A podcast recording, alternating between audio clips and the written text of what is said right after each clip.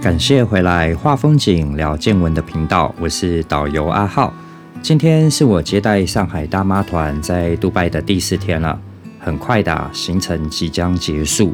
在这四天当中，我们透过杜拜的旅游行程，认识了许多阿拉伯人的特色和景点，包含了杜拜过去的历史发展和神奇的转折故事，从贫穷的小渔村到富有。从沙漠到城镇的建造，闻名世界第一高的哈利法塔，浓浓历史风味的老旧城区伊朗小镇，以及有着各种寓意的《一千零一夜》阿拉伯文化故事集。最后还介绍了贝都因的游牧营地和贝都因人的特性。如果你还没有听过，出门左转在播放单集当中都找得到。今天要带上海大妈团去阿联酋的首都。阿布达比玩，其中最最最重头戏的区域呢，就是谢赫扎耶德大清真寺 （Sheikh Zayed Grand Mosque），属于全球前三大的清真寺啊。再加上是由最富裕的阿联酋首都出资兴建，自然是更加美轮美奂。所以，我们今天就来聊一聊阿拉伯联合大公国的首都阿布达比的故事。阿拉伯联合大公国，我习惯简称它为阿联酋，这是很贴切的简称。等一下会说明哈。土地的总面积约八万三千平方公里，足足哦台湾的两倍大还不止啊。但人口数哦不足台湾的一半，只有九百七十万人。原因很简单，因为在阿联酋这一片土地上，百分之九十七都是沙漠。水域面积可以忽略不计啊，因为根本没有任何水源或者河流。再提供一组数据做对比：一九三零年代，整个阿联酋的土地上人口数只有不到九万人，没有水源的关系，想要在这一片土地上生存是极为困难的事情。所以回推一千年的时间里。能在这块土地上生存的主要都是贝都因游牧民族，只有他们啊，才有办法存活在这么贫瘠的沙漠上啊。但是也不要小看这不到九万的贝都因人哦，他们民风剽悍啊，家族统治和地域观念极强，所以也有各自的沙漠地域的范围，由部落的大酋长带领族人生活。所谓的大公国就是这样演变而来的，由几位大酋长组合出阿拉伯联合大公国。其中最知名的两大酋长国，首推的就是杜拜，它的品牌行销做得非常好啊，闻名于世啊。杜拜这两个字几乎和奢华、土豪画上等号的旅游胜地啊，名声非常响亮，人口数也是现在阿联酋当中的第一名。约有三百多万人。接下来就是比较低调，但实际上是阿联酋首都，富裕程度更胜杜拜的酋长国，就是阿布达比，也是我们今天的主角。目前生活在阿布达比首都的人口数约有两百九十万人，排名阿联酋第二名，和杜拜一样哈，百分之八十五以上都是外来国籍。他们永远都没办法取得公民资格，顶多因为工作或投资取得长期签证。千万别和我抬杠，说什么啊？那用婚姻方式不就好了吗？坦白说，这方式不是不行啊，但难度真的还是很高的。除了信仰的关系，还有就是民族性的问题。他们不轻易嫁娶外族哦，所以真的和外族结婚啊，还是极少数的。几乎和水域面积一样，可以忽略不计啊。阿布达比的土地面积约九百七十二平方公里，约莫台湾的新北市或台中市一半面积的大小，大约和彰化县一样大。但生活在这里的公民幸福指数可是很高的。这样说好了哈，阿布达比的富裕哦，可以简单的用公民生活辅助金来表示。杜拜。一年辅助公民男子约为五万五千美元，阿布达比则是给予他们的公民男子啊七万四千美元的辅助金。不要说这个金额是各酋长国的第一名啊，即使排在全世界，也是妥妥的自由班啊。曾国藩曾说过：“轻财足以聚人，律己足以服人，量宽足以得人，身先足以率人。”这段话简直可以完美套用在阿联酋的国父谢赫扎耶德阿勒纳哈扬身上啊！当我了解到他生前所做的事迹后啊，也的确对这位贝都因人油然生出敬佩的心情啊！一九五零到六零年代，这在当时能读会写的扎耶德酋长是极稀有的哦，因为很少有其他贝都因酋长能做到。他聪明干练的大名早已远传英国，同时扎耶德还很亲民啊，完全没有架子啊，是位受族人爱戴的酋长。扎耶德酋长随身喜欢佩戴阿拉伯式短刀，还有一排子弹带啊，就是从左肩啊一直斜挎下来到右后腰的这一排子弹带和卡宾枪，形象啊高度相似电影中的兰坡啊，西维斯史特龙啊。那身材也一直到老哦，都维持在壮硕健美的标准，武艺胆识极高。虽然他有着高知名度，声望也很好，可是，在当时，他既不是阿布达比的王储，也非掌权的酋长。阿布达比发现第一口油井是在一九五八年，当时的首领酋长是他的大哥沙赫布特本苏尔当阿勒纳哈扬。扎耶德觉得发现石油是很棒的，不但能够帮助到阿布达比的建设，也能照顾到同样是贝都因族群的族人，可以让更多海湾七国的人民过上好的生活。但是他坏脾气的哥哥就不这么想哦，自己有钱就好啦，偷着乐不行吗？何必去管别人？而且沙赫布特酋长哈对石油工业的前景啊，是持谨慎保守的态度。宁可投资其他传统产业，也不愿意去利用石油。所以几年过去了，石油的开采哦，只在阿布达比的国民经济中占据边缘极小的地位。虽然如此，到了一九六一年，依然啊，也为阿布达比带来了一些混凝土建筑和第一条公路啊。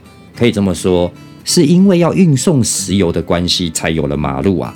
如果没有石油啊，马路恐怕还要等很久才会新建呢。所以更不要想说有什么学校啦、飞机场啊或港口，完全都不新建了。想象一下，在一九六六年的时候，阿布达比因为石油开始赚了钱哦，可是贫穷还有一大堆的贫穷还笼罩在整个阿联的其他土地上。海湾上七个酋长国都在各自为政。扎耶德想要改变这一切，但是暴脾气的沙赫布特酋长是个老古板的贝都因，他没有办法跟他哥哥啊来去做沟通，甚至于他大哥哦害怕现代世界会改变阿布达比，所以拒绝任何西方的科技还有进步。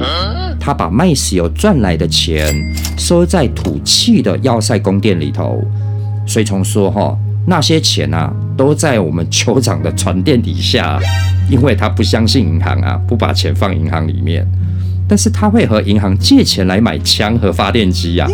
到了该还钱的时候呢，不但不还钱，还骂银行偷了他的钱。此举啊，引发了外交争端，还惊动了英国啊，从伦敦派外交官来协调啊。你搞什么鬼啊？萨赫波特这才心不甘情不愿的还钱啊。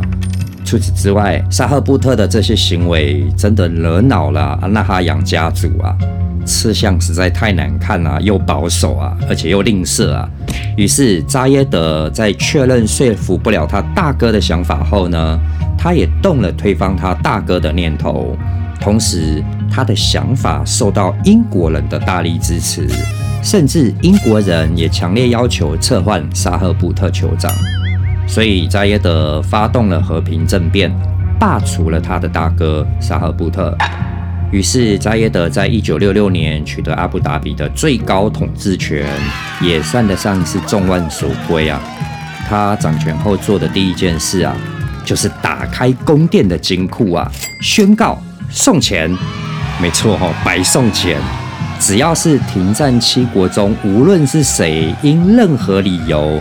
反正需要现金的人都能来找他。哇，这个消息一出啊，没有人怀疑扎耶德酋长的讯息哦，大家都相信他。于是，来自各个酋长国的人民啊，大量的从不同方向涌入阿布达比，骑骆驼的、搭车的、坐船的、走路的人，一排又一大排的人。放眼抗拒，一望无际的人，前前后后络绎不绝的人。好啦，是我乱加的。可是想象起来，应该是这种情况嘛。总之，很多人都来到阿布达比的宫殿外排队向扎耶德领钱啊。那扎耶德酋长不断的施舍金钱啊，直到金库没有钱给为止啊。这是很不可思议的事情啊。因为当时还没有所谓的阿拉伯联合大公国，扎耶德酋长这样子做，等于是把钱啊白白送给外国人，就像他对他大哥说的，可以造福贝都因的族人，他真的说到做到，他真心想要更多人过上好日子啊！他的言行很快的取得了其他酋长部落的认同啊，因为没有任何一位酋长或暴发户。有办法像扎耶德一样慷慨。原本分散独立的酋长国，也把扎耶德推上了大酋长的执政地位，成立了阿拉伯联合大公国。扎耶德酋长也没让人失望哦，他每年都巡视整个大公国，无论在偏乡的地方，或者是再荒凉的沙漠，他都会风尘仆仆地赶过去。所到之处啊，都要好多民众列队欢迎这位伟大的酋长。废话，抱着钱来发，怎么会？怎么不会有一堆人去列队呢？还满足你大部分的愿望？诶，这不像是活生生的阿拉丁神灯吗？他会热心的询问及探求你们想要什么，都告诉我。于是，臣民们如雪片般的需求啊，就传了过来。扎耶德带的承办人员会帮忙整理名字、电话或者是联系方式，再把请求的内容详细记录下来。后面就会有官员去送钱，一万迪拉姆、十万迪拉姆这样子送，或者是啊去回报事情的处理进度啊。扎耶德酋长在自己的领土上啊，阿布达比境内，他的馈赠啊更是令人感动啊，因为他不止送钱而已哦。他周到的为每一户族人啊做设想，他会给每个人送出三到四块土地，一块是盖住宅，一块是盖商业的建筑，一块是作为工厂或者是工业的项目。如果这位市民他有兴趣想要做农夫，他还会派遣工程师协助设计生产力高的农田，还送拖拉机和灌溉用具。商业也好。工厂也罢，一样，他都派专家去协助市民建制，甚至都帮你搞定了。厂房里头该有的设备、机器也都帮你搞好了，只要人进去就可以应允呢。天哪，有没有搞错啊？这鱼也给了，钓竿也送了，这也太好了吧？有没有这么夸张啊？怪不得很多市民啊都亲切的叫扎耶德。爸爸，靠！为什么台湾就没有这种等级的政治人物啊？这实在是相当不可思议的。他还建学校啊，为聪明的公民成立海外助学金，给公民们啊可以免费去国外求学。扎耶德努力建立地球上啊最好的辅助福利系统，他的这些作为简直让我惊掉下巴。越看啊越喜欢上这一位酋长了。那我也越来越能够理解为什么他们的公民不想要民主政治的原因了。吃饱穿暖，又有免费的住宅土地、生活、医疗、教育，甚至协助你打造梦想，而且钱都白给，这不香吗？或许阿拉伯联合大公国真的没有所谓的民主啊，但人民得到的照顾在这一部分真的是完胜民主，怪不得他们到今天。对酋长的统治权还有非常高的忠诚度，轻易不接受外来的意见和影响，所以很多专家都跌破眼镜啊！他们都认为海湾国的民主一定会发展起来，结果没想到这些公民们他们不要民主，他们要的是酋长的统治。扎耶德规划城市的方式也和杜拜不太一样哦，他是高薪雇佣国际规划师，用网格的方法来去规划阿布达比的街道，同时还设置了排水道、地下自来水管线。诶，这一点很不简单呢，因为在沙漠地带啊，中东这一块土地上基本是不下雨的，杜拜就没有设置排水道或地下水的自来管线啊。那电线和电话线也是同样用网格式的方式走地下化，比起杜拜啊，可以说是更为先进还有完善啊。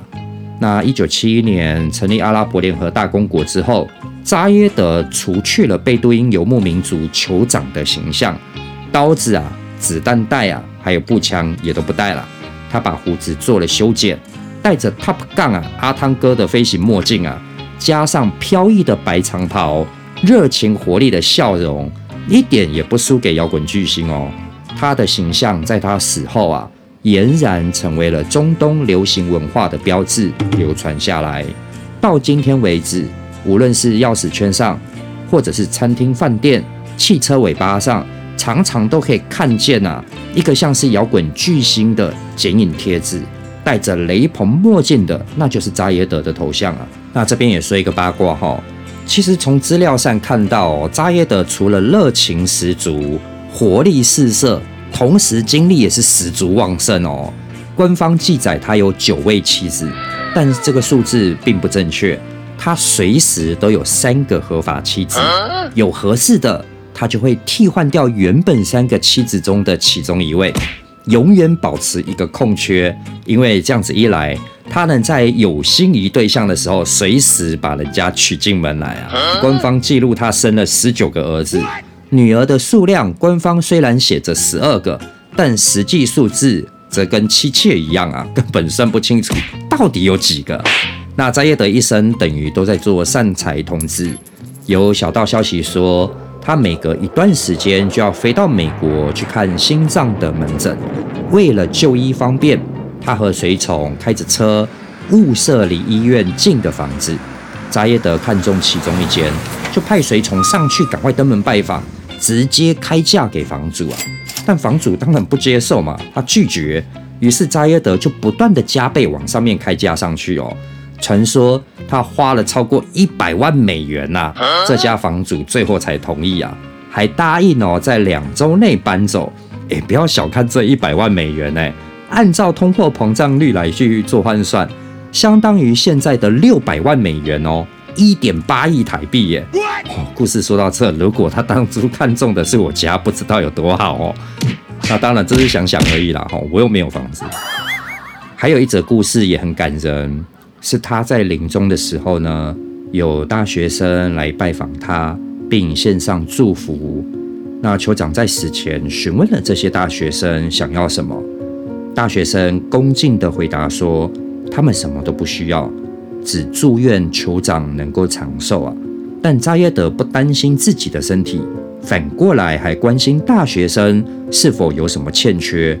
在他们短暂的拜访中，酋长就这个问题问了大学生们三次哦。扎耶德在生命的终点啊，又留下了一段传奇的佳话：他关心他人的需求，超过自身。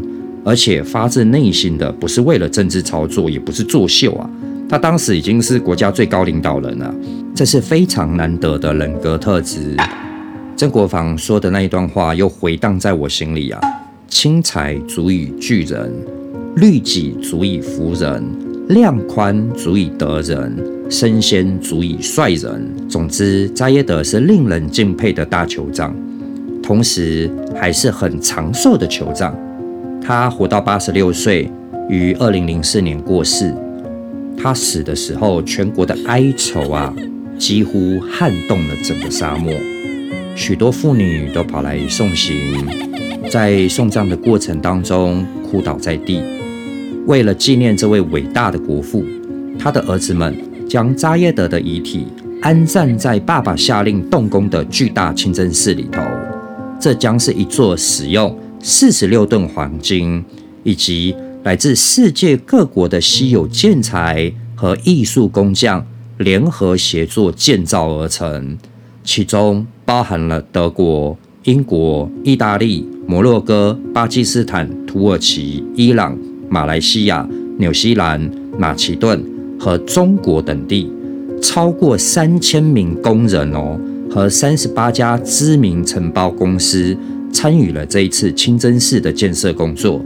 选用的天然材料多是基于设计当中的需求，还有耐久性，包括了大理石、黄金。半宝石、各种水晶，还有陶瓷。主殿内来自德国慕尼黑佛斯提公司的七个水晶吊灯，使用数百万施华洛世奇制作而成，也是全球第三大的水晶吊灯，直径十米，高达十五米。世界最大的手工波斯地毯重达三十五公吨，耗时两年，由一千三百名伊朗工匠编织而成。总面积达到五千六百二十七平方公尺，手工精细无比啊！甚至可以用放大镜来去做欣赏。清真寺内的墙面、大理石石柱以及一百座的拱形圆顶啊，错落有序的排列和设计，还处处镶嵌了黄金、宝石、水晶、珠宝，各种马赛克，巧思用心啊！融合出一种别具特色的中东伊斯兰风情，造价达五十五亿美金的大清真寺可以说是奢华无上限啊，相当于五个足球场面积。最终在扎耶德死后三年才完工，位列全世界前三大的清真寺。他的儿子们在建成后呢，将这一座清真寺命名为谢赫扎耶德大清真寺。永远的纪念这位伟大的国父，阿布达比人人口中的爸爸。大清真寺，同时也是我今天要带领上海大妈团前去欣赏的重头戏啊！里头的每一样都值得细细品味啊！但行程单上面写的停留时间呢，只有三十分钟。你开玩笑的吧？从停车场走到入场的票亭。再走到可以看到清真寺，光是这一段路程可能都要三十分钟啦。难不成看到大门就折返回车上？真要这样操作，不炸团才怪。到了大清真寺里面走马看花，脚不停留，慢慢灌出来也要一小时吧？三十分钟，你这不摆明玩我吗？这边把行程摊开给大家认识一下哈。早上出发要先到厨具店。必须待在厨具店九十分钟以上哦，不只是待，旅行社肯定要我们做出成绩嘛。然后呢，再去阿拉伯文化艺术中心啊，听起来多么好听啊！阿拉伯文化其实就是卖地毯的购物站啊，那也是一样，限制最少待九十分钟，然后还有路程加上等待的时间，将近四个小时哎，还要再加上吃午餐，最快就要用掉四个半小时才能搞定啊。也就是说，必须七点钟离开饭店才来得及，下午一点出发去阿布达比啊。路程上一个半小时到达阿布，中间呢还要去民族村，然后海湾的曼哈顿、国家宫殿、总统府、八星酋长皇宫啊，最后最后才是清真寺啊。哇，这不知道是在考验导游还是在考验游客啦。各位朋友，你算看看哈。一点出发，两点半到阿布达比，六个景点哦，每个只要半小时就好，还要用晚餐呢，还有路程都没有算到时间哦，这样你就明白为什么有时候跟团哦，简直就是赶鸭子似的带团法。回想起来，就是一路赶赶赶呐，到了景点沾个酱油，照张相就赶快走了。你以为沾酱油这就算狠了吗？还有一招更狠啊！我叫它熏香式带团法，你一定要问什么意思，对不对？简单说，这也是没有办法的办法了，才想出这一招，为了挤出更多的时间嘛。好，那么我来示范一下什么叫做熏香式的带团法哈。好，来来来，各位上海的朋友，赶快看看车窗的左手边，等一下这边出现的画面呢，就是海湾曼哈顿。天际线有如美国曼哈顿一般，不要忘了哦，这边以前放眼看去全是沙漠啊！天哪，多么好看呐，多么雄伟啊！我用英语啊叫阿布拉开慢一点，好给上海的朋友好好的看一下。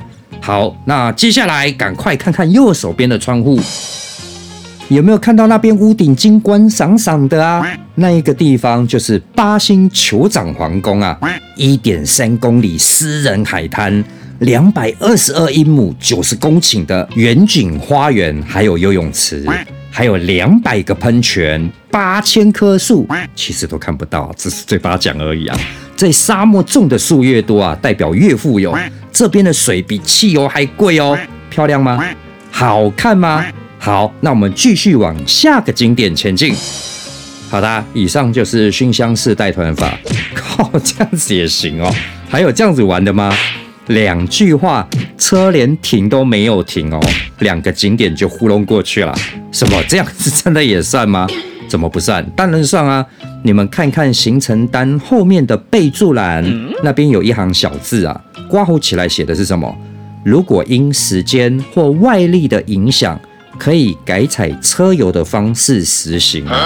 对我来说，它就是熏香式的玩法嘛，闻一下就走，沾都不给你沾一下。哎，我也知道了，你也不要怪阿浩为什么不停车了。我也想停下来好好欣赏和拍照啊。但是真的停不了，如果停下去就收不回队了。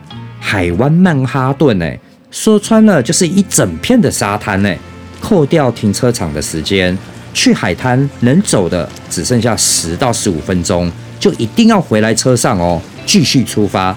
各位朋友，换作是你们，好不容易来到阿联酋的首都，在它最漂亮的海滩上，只能逗留十五分钟，你们觉得够吗？好，那我们再来回头看看八星皇宫哈，那就更惨了啊！号称八星的国家级酒店，哎，这座雄伟的阿拉伯皇宫建筑，共使用了三十吨黄金打造，全世界最昂贵的饭店啊！玩命关头第七集，一众巨星的拍片现场啊，那里气派豪华，饭店对面的天际线就是超跑飞跃的大楼啊，怎么可能不拍照？怎么可能不尖叫？停好车，走到饭店大门就要十五分钟了，看到门就得要往回走，这怎么可能嘛？还没进去就要折回来，你觉得折得回来吗？你别开玩笑了好不好？都走到大门了，什么理由不进去呢？一进去大门，迷宫一样大，还美轮美奂，金碧辉煌啊，回得来吗？光照相都来不及啦。那如果回不来，今天的行程就代表走不完，回头责任全在我身上哎。我怎么担得起？明天就要送机了，根本不可能把今天的行程挪到明天再走啊！如果你刚刚有仔细听哈，一定会发现那不对呀。为什么购物站就要待够九十分钟？没有待够时间不准走吗？或许你会这么觉得哈。为什么购物站有这个权利去要求顾客待足时间？原因很简单，他们出了钱买顾客待在店里的时间啊。这有点像是在看 YouTube 的时候呢，时不时会跳出广告，有些可以略过，有些不可以。你必须看完广告才会继续播放你想看的影片。如果你真的不想要看到这些广告，花钱成为会员就没事啦。所以购物团的团费可以比较低。在台湾，我都摆明的介绍，这些购物站呢，其实就是赞助商、广告赞助商啊，因为他们的关系。才能够轻松的出游，没有负担嘛？自然待够时间，就需要游客的体谅和理解了。其实这样做也是没什么问题啦，把规则条件讲清楚，游客也能玩得很开心啊。但往往理想很丰满，现实很骨感啊。旅行社在招团的时候呢，为了增加报团人数，这部分通常是隐藏起来不明说的，甚至于有些旅行社还会乱说话。放心，没有强迫购物，不用时间限制。最后这种擦屁股的脏活就要交给我们导游来处理。哎，没办法，这个就是我们导游要做的事情啊。说穿到底呀，游客怎么不知道旅行社在玩什么把戏呀？他们通通都知道。现在网络上什么都可以查，当然也包含了旅游团的避坑规则嘛。那你可能要问了。为什么知道了还要报这样子的团？简单说就是贪便宜嘛。对比一下纯玩团的团费，你就可以明白啦。假设纯玩团是十万的旅费啊，含购物的可能只需要五万，自然还是会有人抱团啊。那这一点其实也不是什么秘密了，但就是有团员哦，明明知道自己报的是购物团，却硬是要破坏游戏规则，不愿意按照行程的内容进站，进了站就不守规矩，才进去没十分钟就吵着要走。有的游客还会上演全武行，和站内的销售大打出手，或者是直接找导游出气啊。如果这部分导游没有扮演好沟通的角色，很容易出问题。一般会把事情闹大的，通常是导游没有在适当的时机把情况说明清楚，团员也不买账。这样子带下来，不但导游带得很辛苦，游客也不会玩得开心的。我带的这一团上海大妈团，其实就是五天的杜拜平价购物团。所以行程上就必须要在这五天当中塞入各种购物站点为主，景点反过来是一种陪衬的感觉。和在台湾带购物团相比，哈，在杜拜带购物团还是非常不一样的。毕竟台湾是一个美丽的宝岛，有许多的特色和特产，所以购物的主轴都是建立在地方特产之上。这样子，游客在玩台湾的过程中。购买相应的地方特色，变成是一种很自然和愉快的过程啊。但是在杜拜啊，过去五十年前啊，只有沙、渔货和珍珠，最后有了一些石油，你总不可能卖这四个东西吧？何况天然珍珠连杜拜现在都不开采啦。说白了，在杜拜带团的购物内容，除了骆驼奶和椰枣，还有一点地方特色啊。其他的什么钻石、皮衣、地毯、厨具、乳胶床垫、保健食品，怎么和杜拜牵到一块去？这些东西几乎全世界到处都有啊，哪边都买得到。而且别忘了哦，在他们的行程中啊，还有一个景点是游客真正想要去购物的地方——杜拜梦啊，全世界最大的购物天堂。具方你想得到的、想不到的品牌，各种旗舰店和各种你想买的东西，在杜拜梦没有找不到的。所以要想在这种恶劣的环境当中啊，创造出好的销售业绩，就绝不是一门功课那么简单而已啊。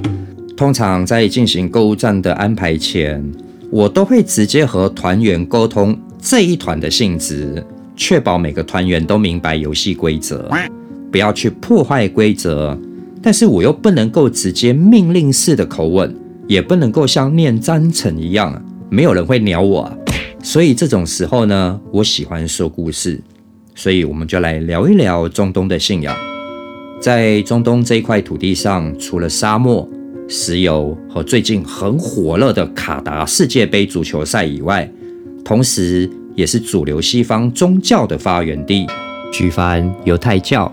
天主教、基督教、伊斯兰教、清教、回教，其实他们同样是信奉同一位造物主的一神教，只是在信奉的教义上有所不同，而延伸出不同的信仰体系和名称。这些名称所造成的实质影响，可以用一则二零一七年六月份的新闻来说明。新闻当中提到。巴林、沙地阿拉伯、埃及、阿拉伯联合大公国以及也门等五个中东海湾国家，今天正式宣布和卡达断交。没错，就是举办世界杯足球赛的卡达哦。同一则报道出来不久，外电报道又指出，利比亚外交部也在刚刚宣布跟卡达断交，成为一天之内第六个跟卡达断交的国家。哇，这是什么情况啊？究竟卡达发生了什么事？半岛电视台这样说：这场断交风波是因为上个月卡达国家通讯社的网站呢报道了阿勒萨尼，就是目前卡达的君主，在二十三号与卡达军官学校毕业典礼致辞中说啊，伊朗是不容忽视的伊斯兰强国，并且对伊朗怀有敌意是不智的。报道还提到。阿勒萨尼还表示对哈马斯、穆斯林兄弟会、伊朗和以色列的支持。其实我们外人听起来这样子一点毛病也没有吧？一时半刻真体会不出来有什么问题啊。但现实是，报道一出，海湾国家由巴林、沙地阿拉伯、科威特、卡达、阿曼、阿联这些成员国立马一片哗然啊！先是巴林发难，指控卡达干预巴林内政，并资助伊朗从事动乱，所以决定与卡达断交。紧接着，沙地阿拉伯、埃及、阿联也宣布与卡达断交。沙地阿拉伯的国家通讯社还发表声明表示：“哦。”卡达在过去多年哦，公开或秘密干涉沙地阿拉伯 以及海湾国家其他成员国的内政，并且支持穆斯林兄弟会、基地组织和伊斯兰国等极端组织。哇，这一则声明一听就觉得很严重了。基地组织我们都知道是指宾拉登那一伙极端主义分子，哎，各种恐怖行动。自杀式爆炸背心、九幺幺恐怖袭击都和这一伙人脱不了干系啊！我们看电影都可以看得到啊！伊斯兰国就是我们熟知的 ISIS 啊！各种残酷无情的影片啊，割头、火烧、凌虐、用坦克车压当宣传片的恐怖主义，参与了无数和西方的恐怖袭击，杀人无算啊！卡达和这些恐怖组织有关系，这还了得啊！事情发生后，卡达官方虽然立刻表示是网站遭到骇客入侵，卡达君主本人绝没有发表类似演说，但是邻国完全不买单，宁可错杀一百也不放走一个。稍晚，连也门也正式宣布和卡达断交。同一天，第七国跑出来了，卡达当时可以说是众叛亲离呀，中东的海湾国都不带他玩了，去去去去去。去旁边玩沙子去，让他一个人在角落边玩金沙去了。毕竟卡达人均 GDP 还是世界第一啊，绝对玩得起金沙。好了，为什么这么严重？简单说，就是伊斯兰信仰当中的分歧造成的。这边就需要介绍一下什么是逊尼派和什叶派之争了。经过这几百上千年的争端啊。当中的血海深仇啊，可以用错综复杂来形容，所以至今已经成为伊斯兰宗教最古老也最大规模的争斗。两派人马的争端源自先知穆罕默德六百三十二年过世后呢，没有留下遗言，谁是接班人，该由谁领导穆斯林，他没有留下只言片语啊，造成极大的争议啊。当时千世派就是随先知前往麦迪纳的那一些麦家人，还有辅世派先知生前入教的麦迪纳人，双方各执一词啊，都认为自己这派的人才有资格担任哈里发。哈里发就是宗教领导人的意思啊。他们为此埋下了严重的心结。第三任哈里发奥斯曼六百五十六年遇害。穆罕默德的表弟阿里继任哈里发，一部分人拒绝承认，并兴起内战，要为奥斯曼领导复仇。最后阿里获胜了，但是也别高兴太久，才五年，短短五年时间哦。六百六十一年，阿里又被谋害，换成穆阿维叶自立为王，成为哈里发。当然，争斗没有停止啊，双方继续明争暗斗，谋杀、刺杀。毒杀、枪杀，什么杀都来，逐渐形成拥护阿里的什叶派与强调守圣训的逊尼派。原本是政治派别啊，而后逐渐在斗争中建立出各自的思想体系、教义、哲学和教法体系，演变成为宗教派别之争。而且起义的时间越久，各自的对立就越强，两派共存了好几个世纪。在外人看来啊，许多重要的基本理念与实践看起来就是伊斯兰教徒啊，没有任何不同啊。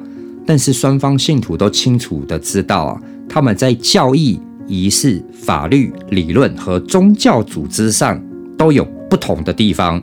说白了，就是逊尼派和什叶派彼此互别苗头，互看不顺眼啊，动不动双方就要打个乌眼青，谁也不服谁。那当然，这也不是伊斯兰信仰才如此哈。基督教也有数个分支啊，佛教也有分大乘佛、小乘佛，又分显宗跟密宗。如果谈到中国的道教，那更是信仰之最啊。自东汉传到今天，已经有一千八百多年历史啊，记名神位三千六百位神啊。若是按照道教的无善密钥记载，总共在中国就有三万六千个神明啊。所以伊斯兰信仰啊，只分两派主流，还算是比较简单了解的。那么究竟谁是逊尼派呢？目前全球有超过十五亿的穆斯林，其实都是逊尼派，占穆斯林多数啊，约占到九成。逊尼派在埃及、约旦、沙地阿拉伯占到人口的百分之九十以上。那逊尼派以正统自居，逊尼 Ano Sunnati，这是属于传统圣训的意思。这里的传统是指先知穆罕默德所言所为，同意或反对什么，所有穆斯林都完全遵守圣训，就是古兰经文。逊尼派强调圣训第一优先。那谁又是什叶派呢？什叶派占穆斯林人口一成，全球估计也有将近两亿人，主要在伊朗、伊拉克、巴林、亚塞拜然和也门，什叶派是占多数。阿富汗、印度、科威特、黎巴嫩、巴基斯坦、卡达、叙利亚、土耳其、沙地阿拉伯和阿联酋也有部分信徒。在早期伊斯兰历史上啊，什叶是一种运动，表面意义呢，西亚特阿尼永就是阿里党。阿里当了五年哈里发，期间内战不断。阿里六百六十一年遭到刺杀，他的儿子哈桑呢？六百八十年遭逊尼的乌梅亚德王朝第一任哈里发穆阿维叶毒害，另一个儿子胡善，六八一年又在战场上遇害。渐渐的，在彼此的不认同中啊，逊尼派极端分子啊就声称应该杀掉什叶派这些异端分子啊，反之也是一样啊。于是异端分子就剑走偏锋啊，成了恐怖主义组织啊。包含了刚刚提到的基地组织啊，或者是伊斯兰国啊。伊朗一九七九年革命后啊，实践什叶派伊斯兰主义，保守的逊尼派政权呢就备受威胁啊。尤其是中东这片沙漠上的海湾国家，海山当政时期，伊拉克有少数逊尼派主导。美国推翻海山后，伊拉克什叶派翻身掌权啊。伊朗就趁机扩大什叶派的势力，波湾国家更是芒刺在背啊！为了对抗西方强权，看看前几天中国领导人啊飞中东，那其实也释放了抗衡西方的讯号哈。所以当有报道提出卡达支持伊朗，又表示对哈马斯、穆斯林兄弟会、基地组织还有伊斯兰国的支持后啊。海湾诸国哪有不炸锅的道理啊？这些全部都是极端分子啊，恐怖主义啊！说到这边，各位有没有发现？哎，其实不管什叶派、逊尼派极端信仰，他们的底层信仰逻辑都是伊斯兰教啊。所以事态演变到今天呐，给我们的感觉就像是在争夺遗产啊，一样吵不拢。于是兄弟姐妹就分了家，互相对立，互不相让。过去那些名门望族的后代争夺一场也不算什么新闻啊！看来在信仰的名分之争啊，完全不输给遗产之争啊！如果能够不分派系归为一统啊，理论上伊斯兰教应该是很和平的宗教。从小我们都受到长辈的教导，十根筷子的故事，团结一致，外人想要见缝插针、挑拨离间就不可能了。但只要牵涉到权力、利益和人的关系，就不再是一条线那么简单了。这也是我喜欢做导游的原因之一啊。风景中总有值得介绍的故事，只要从美的角度出发，那一切都可以和谐隽永，在心灵留下永久的感动。所以，我们应该要秉持中华文化拥有的智慧，采取中庸之道。做事不要偏激，和谐才能创造出更多的快乐。上海的朋友，你们觉得呢？不是有一句话这样说：“家和万事兴啊。”那等一下我们进购物站，记得要和谐，遵守他们的规则，也试着去理解为什么这个购物站可以成为这一次旅程的赞助商，他们的商品有什么值得购买的。听众朋友觉得这样子介绍有用吗？可以留言告诉我。后来我带着兴高采烈从购物站出来的上海大妈们啊，在买完所有的购物站呢，又好不容易走马观花，瞻完全部景点之后呢，最后终于来到了谢赫扎耶的大清真寺啊，哦，相当的不容易啊。我们到达入口处，放眼望去，迎接我们的是满坑满谷的宝石之花，一切是那么和谐美妙。这些花从地面延伸到墙上，再到天花板上，都是。每一朵花都蕴含来自世界各地艺术工匠的巧思，心底多少会闪过一丝念头：这些工匠应该什么宗教信仰都有吧？三千五百人呢，齐心合力打造至美的事物，呈现出来的风景是那么般的华丽，何必对立呢？耳边响起的这些伊斯兰的圣乐，不是很和谐、很好听吗？随着人潮的流动，我们漫步在大清真寺当中啊，人很多，却很安静，使我想起了台湾的中台禅寺，同修师傅或师姐时不时也会举起牌子，提醒说话中的游客，上面写着“禁言，不要说话”。静下心来的人群，一步步的欣赏眼前的艺术结晶。